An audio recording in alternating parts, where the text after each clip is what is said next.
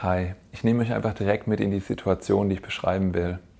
Und zwar war ich in meinem WG-Zimmer und ich saß auf meinem Stuhl und ich habe in Richtung Bücherregal geguckt. Das ist so ein, ich glaube, Billy-Bücherregale heißen die ja, so ein weißes, ein bisschen mehr als zwei Meter hoch, ähm, auch eine ganz gute Breite. Und ich habe auf die ganzen Bücher geguckt, die ich schon gelesen habe. Und darunter waren Finanzbücher, Marketingbücher, ähm, Trading-Bücher, Bücher über Leadership, äh, BWL, Management, alles, was man sich vorstellen kann. Ja? Auch so Bücher über wie Heuschrecken den Markt äh, auffressen und diese ganzen Sachen. Ja? Also viel finanzielles Zeug, ähm, viel auch Karrierebücher und Bücher darüber, wie man erfolgreich wird und reich wird und all diese Sachen. Ja? Und ich saß da und ich war frustriert. Frustriert, weil ich nämlich seit seit vielen, vielen Jahren so eine Leere in mir gespürt habe. Und die ist einfach nicht weggegangen durch meinen Konsum. Und ich hatte einen super guten Studienabschluss gemacht in BWL, also ähm, 1,6. Und ich hatte eine Karriere angefangen. Ich habe äh, in einem Finanzbereich gearbeitet, bei einem internationalen Konzern. Und es hat alles gut gelaufen. Und schon damals hatte ich das Gefühl gehabt, irgendwas fehlt mir, mein Job kommt mir sinnlos vor. Ähm, und damals habe ich dann eine Weltreise gewonnen und bin auch angefangen, dann gleich äh, zu reisen und habe mich danach nochmal für ein zweites Studium entschieden. Und da war ich in meinem zweiten Studium, Informatik diesmal. Ähm, es lief nicht ganz so rund, wie ich mir das gewünscht hatte. Und ich saß auf diesem Stuhl und immer noch war diese Leere da. Seit acht Jahren mit ein paar Unterbrechungen, eine feste Freundin, und ich kann mich noch gut daran erinnern, dass ich ihr öfter mal gesagt habe, weißt du, du liebst mich nicht richtig, weil sonst würde ich das nämlich fühlen. Und es war mein Ausdruck, ähm, damit umzugehen, dass ich ein Mangelgefühl hatte, ja. Also Karriere zu machen, ähm, äh, eine Freundin zu haben, das Leben zu füllen, all, all diese Sachen, ja. Und ich glaube, ich war mitunter auch Workaholiker. Also ähm, ich habe jahrelang äh, sechs bis sieben Tage die Woche gearbeitet und zwar ähm, von morgens bis abends und bin dann 22 Uhr oder um 23 Uhr, nachdem ich den Laptop ausgemacht hatte, ins Bett gesunken und bin dann sozusagen in diesem Hamsterrad immer, immer weiter gelaufen. Und ich saß da und, und habe einfach über mein Leben und die letzten Jahre nachgedacht und mir ist aufgefallen, irgendwie hat mir das alles nichts gebracht, ja. Irgendwas stimmte nicht. Ich hatte so ein unstimmiges Gefühl in mir, aber ich wusste nicht genau, ähm, woran ich es festmachen soll. Und dann bin ich hingegangen und, äh, und mir, ist, mir ist ein Buch aufgefallen, das auch noch auf diesem Regal stand und es war die Bibel. Und dann habe ich gedacht, so, bei dem ganzen Zeug, was ich mir schon reingezogen habe, kann ich auch mal die Bibel lesen. Äh, so viel schlechter werde ich dann auch nicht dran sein. Ähm, und habe dann irgendwie so, ich würde sagen, den ersten inneren Entschluss gefasst, tatsächlich mal dieses dicke Ding, das sich Bibel nennt, aufzuschlagen. Und ich bin so ein Mensch, ich mache gerne Sachen genau und ordentlich und in die Tiefe und präzise und all diese Sachen. Und ich hatte keine Ahnung von Bibel. Ich wusste noch nicht mal, ähm, wann, wie fange ich das an zu lesen, was muss ich darüber wissen. Ähm, es hat ja auch irgendwelche historischen Begebenheiten und vielleicht muss man einen Background haben, um bestimmte Sachen einzuordnen und irgendwelche Sachen, äh, die sich so anhören wie das. Und dann habe ich gedacht, da macht es bestimmt Sinn, einen Grundkurs zu machen, wo dir jemand erzählt, wie du das machst und was du dazu wissen musst. Also habe ich angefangen zu suchen ähm, und mir ist äh, so ein Flyer in die Hand ähm, gefallen und da stand sowas mit äh, Bibel-Grundkurs, Alpha-Kurs, sowas in der Art äh, drauf von einer evangelischen Gemeinde. Also habe ich erstmal die Webseite gecheckt, klick, klick, klick, klick auf die Webseite gegangen und ich habe mir die komplette Webseite durchgelesen, weil ich sicher gehen wollte, dass ich nicht zu einer Sekte gehe oder irgendwie in die falsche Richtung renne. Ich habe aber nichts gefunden, was äh, mich irgendwie daran gehindert hätte oder mich irgendwie nachdenklich gestimmt hatte. Ähm, ich weiß noch genau, ich habe so ein paar Charakteristika abgeglichen, äh, die wir damals im Religionsunterricht zu Sekten hatten. Ähm, genau. Und habe mich da dann angemeldet und bin da hingegangen und es war ganz nett. Ähm, da waren ungefähr 80 Leute da und es waren immer so, die waren in Gruppen eingeteilt mit irgendwie sieben, acht Leuten an einem Tisch und dann gab es einen Moderator pro Tisch, der sich irgendwie ein bisschen besser auskannte. Und wir haben zusammen gegessen und das Essen war gut und die Leute kamen mit unterschiedlichsten, ähm, ja, mit unterschiedlichsten Backgrounds und was sie wissen wollten und was sie interessiert hat und äh, in unterschiedlichen Lebensphasen und äh, jung bis alt und alles durcheinander gemixt. Ähm, und wir haben einfach ähm, offene Fragen diskutiert und es gab immer am Anfang einen Input, sowas wie, ähm, was ist überhaupt die Bibel, wie oft wurde die übersetzt, äh, ist das meistgelesenste Buch der Welt ähm, und solche, ich sage jetzt mal Hard Facts, ja. Und es hat mir gut gefallen, mit Hard Facts kann ich gut was anfangen, ja. Ähm, und auch mit Konsum, interessante Details und Fakten, damit konnte ich auch was anfangen. Und ich bin da öfter hingegangen und ähm, die haben mir dann auch gesagt, wenn ich anfange, die Bibel zu lesen, fange ich am besten an bei den Evangelien. Und äh, dann habe ich angefangen, Matthäus zu lesen, über diese Wochen und Monate, ähm, äh, über die der Alpha-Kurs ging. Und ich habe erst Matthäus gelesen und danach Markus und dann habe ich schon gemerkt, irgendwie wiederholt sich das. Also da wurde mir klar, hm, okay, es scheinen dieselben Berichte zu sein, immer von Jesu Leben Anfang bis Jesu Leben Ende. Und ich weiß noch genau, das war eine Phase, wo ich angefangen habe, mein Leben mal zu reflektieren. Ich muss sagen, Reflexion ist nicht meine Stärke, ja. Ähm, ich würde es sogar sagen, teilweise oder jetzt auch immer noch nicht.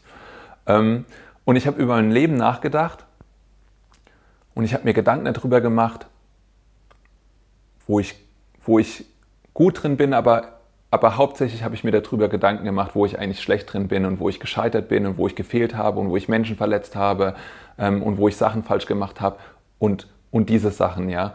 Ähm, unter anderem war da zum Beispiel einmal diese Sache, ähm, die ich äh, legal mitgenommen äh, hatte, aber dann illegalerweise nicht bezahlt ähm, weil mir der Chef an dem Tag auf dem Schlips getreten ist und dann habe ich sozusagen unter den Tisch gehalten lassen. Und es waren all solche Sachen über die Jahre, wo, ja, wo ich einfach gemerkt habe, es fühlt sich nicht so gut an, ähm, dass so viele Sachen in meinem Leben schon schiefgelaufen sind. Und ich weiß noch genau, ich habe mich jahrelang immer mit den Personen auf der, also um mich herum, auf der gleichen Ebene sozusagen verglichen mit meinen Freunden und so weiter. Und wenn ich mir dann über, überlegt habe, wie viel die äh, ähm, also manche haben Drogen genommen und andere haben die Freundin jede äh, alle paar Monate gewechselt und so weiter. Und dann habe ich so gedacht, hm, eigentlich hab, bin ich doch ein ganz guter Mensch und habe eine ganz gute, ähm, ein ganz gutes Wertesystem und so weiter.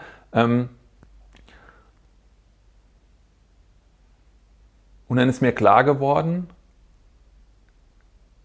Gott hat einen ganz anderen Maßstab und er vergleicht nicht, nicht mich mit anderen, sondern, sondern mich mit sich selbst. Und ich weiß noch genau, ich, ähm, nicht, dass ich es auswendig könnte, aber ich habe mal die zehn Gebote gelesen, 1, 2, 3, 4, 5, 6, 7, 8, 9, 10.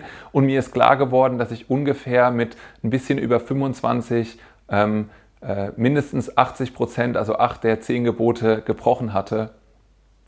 Das hat sich nicht so gut angefühlt. Da habe ich gedacht, so, hm, Gott hat aber schon einen krassen Maßstab. Und in der Zeit ist mir einfach klar geworden, ähm, so wie ich gelebt habe und wie ich Menschen verletzt habe und wie ich geredet habe und, und all diese Sachen, ich habe gemerkt, ich bin gar nicht so, wie ich eigentlich gerne wäre oder sein müsste. Und eines Tages, das war die x-te Session an, ähm, an Alpha-Kurs, da weiß ich noch genau, da war das Thema Heiliger Geist. Und es war jemand da aus Südkorea und der war da Missionar gewesen für 30 Jahre und er hat über das Wirken des Heiligen Geistes geredet. Und ich weiß noch genau, ich saß da mit den anderen und diese Person da vorne hat genau beschrieben, was momentan in meinem Leben vorgeht. Diese diese Erkenntnis über Gottes Maßstab, diese Erkenntnis gar nicht so gut zu sein, wie man gedacht hätte, man wäre das, ja. Und ich weiß noch genau, das war wie, als hätte der persönlich zu mir geredet, ja. Und ich weiß noch genau, mein Mund stand sperrangelweit offen und, und ich habe das erste Mal gedacht, krass, da ist was dran. Die wissen alle nicht hier, wo ich stehe, was ich denke, über was ich die letzten drei Monate nachgedacht habe. Die wissen das alle nicht aber der redet, als ob er genau wüsste, was in meinem Kopf vorgeht. Und ich habe weiter die Bibel gelesen und ich erinnere mich noch an, ein, an das einschneidende Erlebnis sozusagen. Und ich weiß noch genau, ich saß in meinem WG-Zimmer und ich hatte die Bibel hier aufgeschlagen. Und ich hatte sie aufgeschlagen bei Lukas, ja. Und ich habe das dritte Mal von der Kreuzigung von Jesus gelesen. Also sozusagen, Jesus wurde das dritte Mal für mich gekreuzigt, würde ich jetzt im Nachhinein sagen. Und ich weiß noch genau, ich saß da drüber und ich habe bemerkt, was für ein gutes und heiliges und perfektes Leben Jesus geführt hatte. Und ich weiß noch genau, und dann wurde er ausgepeitscht und angespuckt und niedergemacht und geschlagen und ans Kreuz gehängt, ja. Und ich weiß noch genau, wie es mich getroffen hatte, ja. Ich weiß noch genau, wie ich gedacht habe, wie kann das sein, dass jemand, der so ehrlich ist und perfektes und gütiges und voller Liebe gefülltes Leben führt, dass dem sowas passiert, ja. Und in dem Moment hat Gott angefangen mit mir zu sprechen und hat mir gesagt, dass das für mich passiert ist. Und ich war, ich war, in dem Moment war ich auch schon am Weinen. Also ich habe super geweint über meine Bibel und die Tränen sind geflossen und, und es gab so eine tiefe innere Erkenntnis, dass Jesus das nur für mich gemacht hat. Dass er für mich gestorben ist und ich habe mich wie der schlimmste Mensch auf der ganzen Welt gefühlt in dem Moment. Wie der schlimmste Mensch auf der ganzen Welt. Und ich wollte ablehnen, ja. Und was total interessant war, war, Gott hat angefangen mit mir zu reden und ich habe es noch nicht mal realisiert, weil ich so in meiner Gedankenwelt war, dass wie kann das sein mit Jesus und mir und so weiter, ja? Und ich wollte ablehnen. Ich wollte deswegen ablehnen, weil ich weil ich mich einfach gar nicht wert genug gefühlt habe, dass ich das annehme. Und, und in dem Moment, wo ich sozusagen an der Stelle war, wo ich, wo ich sagen wollte, Gott, weißt du was, ich lehne das Geschenk ab, ich will es nicht haben, dieses Geschenk, weil ich bin es nicht wert und besser wäre Jesus nicht gestorben und dann würde sich das Ganze für mich besser anfühlen. In dem Moment hat Gott zu mir gesagt, das ist ein Geschenk und Jesus ist bereits gestorben und wenn du es nicht annimmst, dann machst du es noch schlimmer. Und in dem Moment habe ich gedacht, wer bin ich, dass ich an meinem Leben festhalte, das mir vorkam wie eine einzige Müllhalde. Und dann habe ich gedacht, wenn Gott diese Müllhalde haben will, weil er einen Preis dafür bezahlt hat, dann soll er sie auch haben. Und in dem Moment, und das habe ich später realisiert, habe ich Gott 100% von mir gegeben und ich habe 100% von Gott bekommen. Und es war wie eine neue Realität. Ich weiß, ich bin aufgewacht. Am nächsten Tag bin ich aufgewacht. Ich wache auf, ich schlage meine Augen auf und ich greife mir an, meine, an mein Herz. Und diese Leere, die ich mindestens sieben Jahre konstant gespürt hatte und versucht hatte zu füllen durch Workaholiker-Dasein, durch Karriere, durch, durch Zusatzjobs, ähm, durch Frauen, durch Sachen, die ich mir gekauft habe, durch all diese Sachen.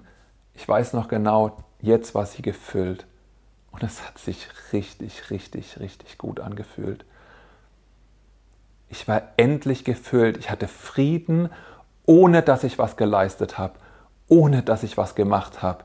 Ich hatte einfach Frieden. Und ich weiß noch genau, ich bin aufgesprungen und ich bin durch unsere WG-Wohnung getanzt. Ja, wir hatten einen langen Flur und ich bin hoch und runter gelaufen ähm, und habe gefühlt, wie sich das anfühlt. Ja, und, und das, war, das war der Tag, an dem an dem es angefangen hat, dass mein Leben sich wandelt. Also so richtig wandelt. Und ich weiß noch genau, ich habe mit meinen Freunden angefangen, über Gott zu reden und über meine Erfahrungen zu reden. Und ich weiß noch, dass die das nicht so toll fanden und dass sie das eher uncool fanden. Ähm, und ich kann mich daran erinnern, dass ich zum Beispiel bei Freunden saß und einer hat sich weggesetzt und hat gesagt, ähm, dem seinem Geprabbel kann man nicht zuhören. Ähm, und ich habe gemerkt, dass irgendwas hat, meine, hat angefangen, meine Gedanken umzustellen, ja, hat in meinen Gedanken gearbeitet. Später habe ich gemerkt, okay, das ist der Heilige Geist, ja. Ich war unerfahren, ich hatte keine Ahnung. Und ich habe gemerkt, die Sachen, die die reden und wie die reden und wie ich selber rede, das ist einfach nicht richtig, ja. Und über den Zeitverlauf habe ich, habe ich viele meiner Freunde verloren, ähm, teilweise ohne, dass ich es verstanden habe. Und ich kann mich noch gut daran erinnern, ich bin durch Mannheim, durch die Innenstadt gelaufen und habe zu Gott gesagt, Gott, weißt du eigentlich, dass ich ein richtig krasser Alien geworden bin in dieser Welt? Ich verstehe das nicht. Es fühlt sich nicht an, als wäre ich von hier. Es fühlt sich nicht an, als würde ich hier reinpassen. Ich kann damit nicht gut umgehen.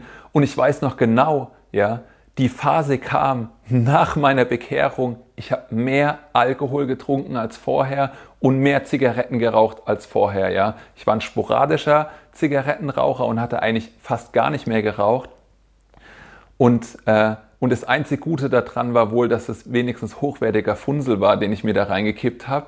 Ja, und ich war öfter mal betrunken, einfach weil ich nicht wusste, wie ich damit umgehen sollte. Ja, und ich hatte Sünde in meinem Leben und auch darüber hatte ich keine Ahnung. Und über den Zeitverlauf von ein paar Monaten hat Gott alles zurückgeschnitten, alles, was nicht gepasst hat. Freunde, die keinen guten Einfluss auf mich hatten. Ja, er hat mich, ich kann mich genau daran erinnern, ich habe irgendwann zu ihm gesagt, ich schaff's nicht, von Zigaretten loszukommen, obwohl ich meine Regeln hatte. Meine Regel war erstens, du kaufst dir nie alleine Zigaretten, zweitens, du rauchst nie alleine und drittens, wenn du welche kaufst, dann gibst du sie jemand anders und sagst zu dem, du willst noch eine Zigarette haben. Das war meine Zusicherung, dass ich nicht abhängig werde alleine, sondern immer nur rauche in Gemeinschaft. Ich war so dieser Gemeinschaftsraucher. Und es hat gut geschmeckt und jedes Mal, wenn in Gemeinschaft jemand geraucht hat, hatte ich auch Lust, eine zu rauchen. Und ich kann mich daran erinnern, nach ein paar Monaten habe ich gemerkt, ich soll nicht rauchen. Und irgendwann habe ich zu Gott gesagt, weißt du Gott, ich schaff's nicht. Ich schaff's nicht. Ich habe es versucht und ich kann es nicht. Hilf mir. Und es war ein ehrlicher Herzensschrei. Und den habe ich abends getroffen und am nächsten Tag bin ich aufgewacht und bin in die Küche gelaufen, ähm, weil ich auf Urlaub war und bin in die Küche gelaufen, wo jemand anders äh, geraucht hat und einen Kaffee getrunken hat und ich weiß noch, der Zigarettenqualm, der hat gerochen, als wäre ich Nichtraucher gewesen und zwar mein komplettes Leben. Das war so widerlich, dass ich mich nicht in der Küche aufhalten konnte. Und ich war so krass berührt davon, dass Gott einfach einen Reset-Button in meinem Kopf gedrückt hatte und der hieß Nichtraucher seit Lebenszeit. und ich kann mich genauso an die Versorgung Gottes erinnern, ja. Ich weiß noch genau, es war 22 Uhr und am nächsten Tag um 6 Uhr wollte ich nach Rumänien fliegen in Urlaub und er sagt zu mir um 22 Uhr, Simon, heute läuft eine Deadline ab für ein Stipendium und du sollst dich bewerben. Und ich hatte mich ein Jahr vorher auf ein Stipendium beworben, auch ein hochwertiges, wo man irgendwie ein paar, ein paar hundert Euro bekommt ähm, pro Monat. Und ich habe zu Gott gesagt, was soll das denn bringen? Die haben mich letztes Mal schon bei dem Hochwertigen abgelehnt und jetzt soll ich, jetzt soll ich mich hier drauf bewerben, ja? Und er hat gesagt, ich will, dass du dich bewirbst, ja?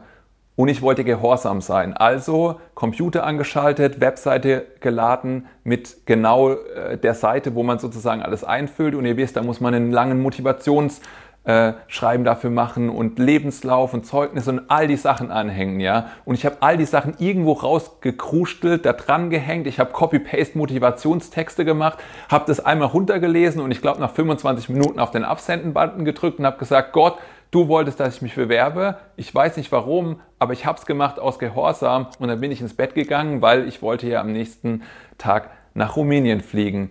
Und ihr glaubt es kaum, ja, ich habe dieses Stipendium bekommen und Gott hat mich so gut versorgt all die Zeit, so gut und auf wunderbare Weise.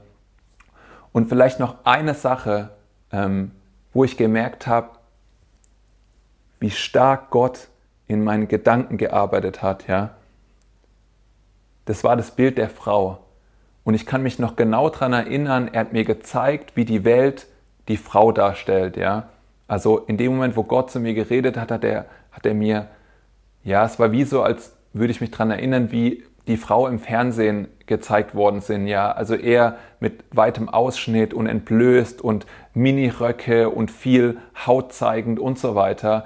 Und er hat zu mir gesagt, Simon, ich will nicht, dass du die Frau so siehst, ja. Ich habe sie kostbar und wunderbar geschaffen, ja, und ich möchte, dass du eine andere Perspektive auf die Frau einnimmst, wie du sie momentan hast, ja. Und ich denke, viele von euch Männern vor allem kennen, kennen das, ja. Man sitzt halt in der Gruppe und man guckt halt mal hier und da äh, einer schönen Frau hinterher, ja.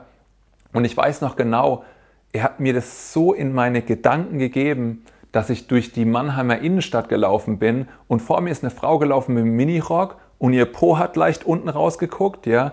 Und ich habe in meinem Herzen eine Traurigkeit wahrgenommen für diese Frau, weil sie sich so unter dem Wert Gottes verkauft, ja. Und da war kein Gedankengang mehr, wie ich, wie ich früher hatte, bevor mein Leben Gott gehört hatte. Kein einziger Gedankengang mehr davon, ja.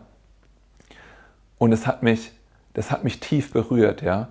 Und nach ein paar Monaten Gott arbeitet an mir, hatte ich auch angefangen, eine Biografie in die Hand zu bekommen. Ihr wisst, ich studiere gerne und konsumiere gerne. Das hat, sich nicht, das hat nicht aufgehört gehabt. Und ich habe angefangen, die Biografie von Reinhard Bonke zu lesen. Eigentlich glaube ich, ich habe sie verschlungen. Und da drin habe ich gelesen über Taufe im Heiligen Geist und über mit Kraft eingekleidet zu werden und in Sprachen beten. Und ich kannte, ich kannte keinen, der in Sprachen betet. Ich hatte solche Sachen noch nie gehört. Ich hatte auch keinen Anschluss, ja. Also Gott hat mich über die Monate dann auch so geführt, dass ich Anschluss in der Gemeinde hatte und in eine Hausgruppe gegangen bin. Und es hat meinem äh, Heiligungsprozess auch gedient. Aber diese Sachen, mit denen konnte ich nichts anfangen. Und ich habe den Alpha-Kurs abgeschlossen gehabt und die haben gefragt, wer hat Bock auf einen Beta-Kurs? Und da habe ich natürlich als allererstes ganz weit meine, meine Hände nach oben gestreckt und bin in den Beta-Kurs gegangen. Und als ich diese Sachen gelesen hatte in der Biografie von Reinhard Bonke, bin ich zurückgegangen in den Beta-Kurs und gesagt habe und habe gesagt, ich brauche zwei Sachen.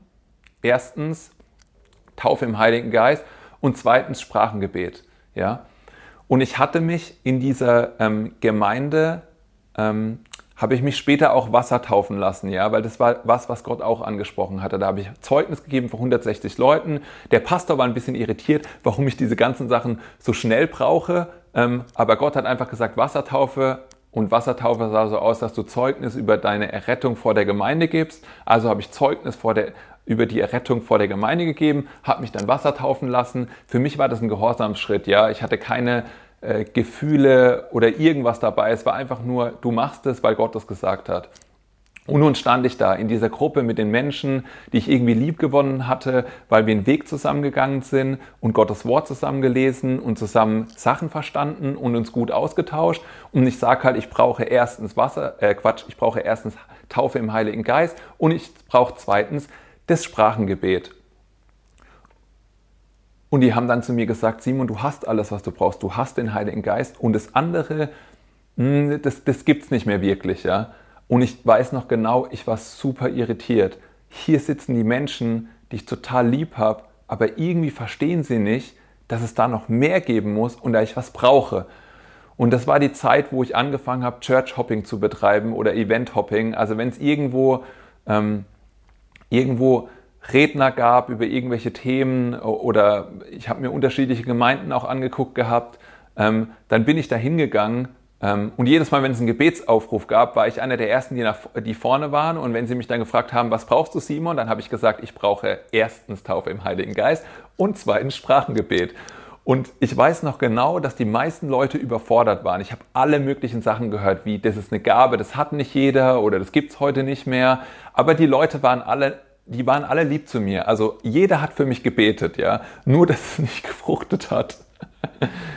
ähm, und ich kann mich noch gut daran erinnern, irgendwann waren wir, ähm, äh, war ich in einem Gottesdienst und da hat der Pastor gesagt, stellt euch doch einfach mal zusammen und betet miteinander.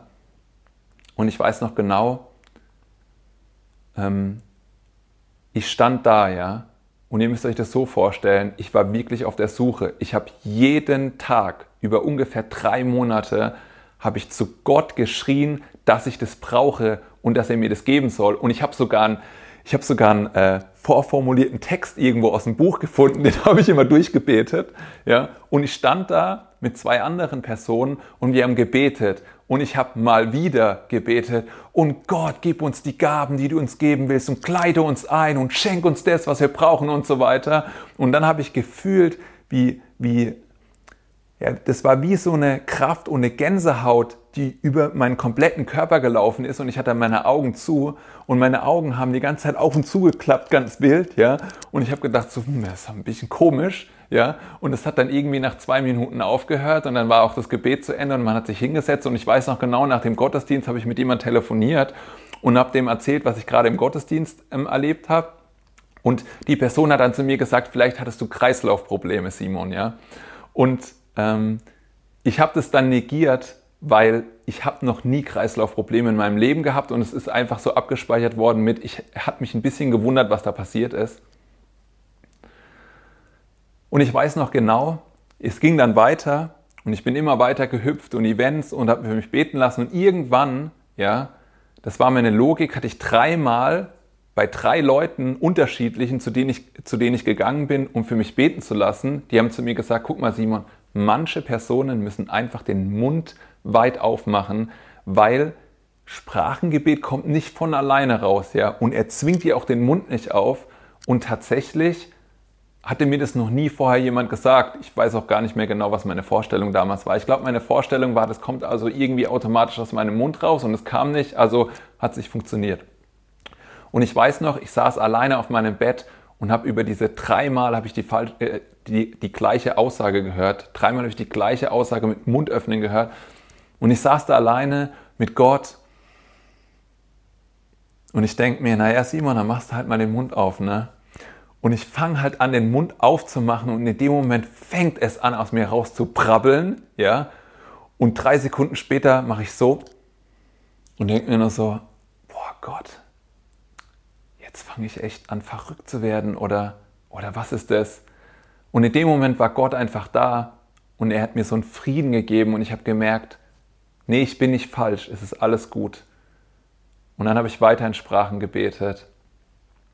Und es war eine Zeit, wo es auch nochmal einen anderen geistlichen Aufbruch ähm, gab. Und Gott hat mir später dann auch ein Bild gegeben gehabt, wo ich gesehen habe, ähm, dass ich in dieser Gemeinde mit diesen zwei anderen Personen, wie wir zusammen gebetet haben, dass das das war, wo ich empfangen hatte.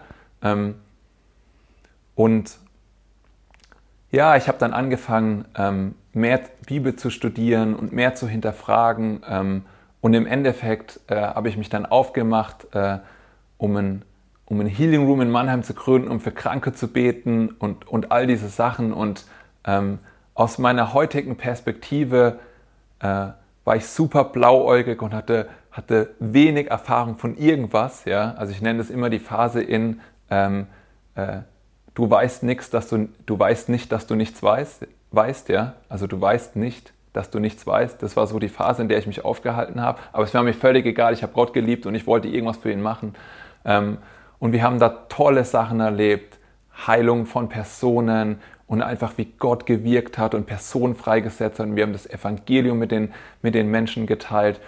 Und ich bin Gott so, so dankbar.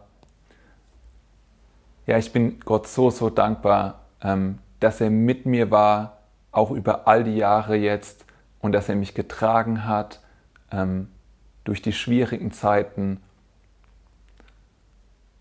Ja, und ich habe das Gefühl, dass es wie, wie dieses, ja, ich glaube, ich will, ich will das teilen, weil mir das wichtig ist. Das ist wie, als gehe ich zu einer, zu einer, zu einer, ich finde die beste Eisdiele, die es gibt, ja, und das Eis schmeckt super.